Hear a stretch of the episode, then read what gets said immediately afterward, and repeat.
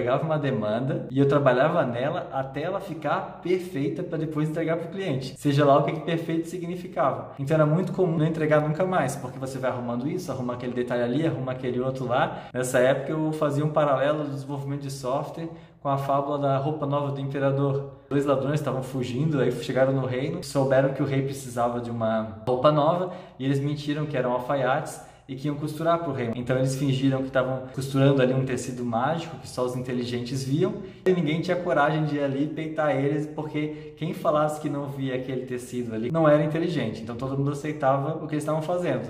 E o desenvolvimento de software era muito parecido. O programador digitando, digitando, digitando, o cliente vinha às vezes no ombro ali, tentando entender o que estava acontecendo, e ele ia embora fingindo que tinha entendido, e o programador, pelo menos eu nesse caso, estava entregando, só que mais lento do que eu precisava.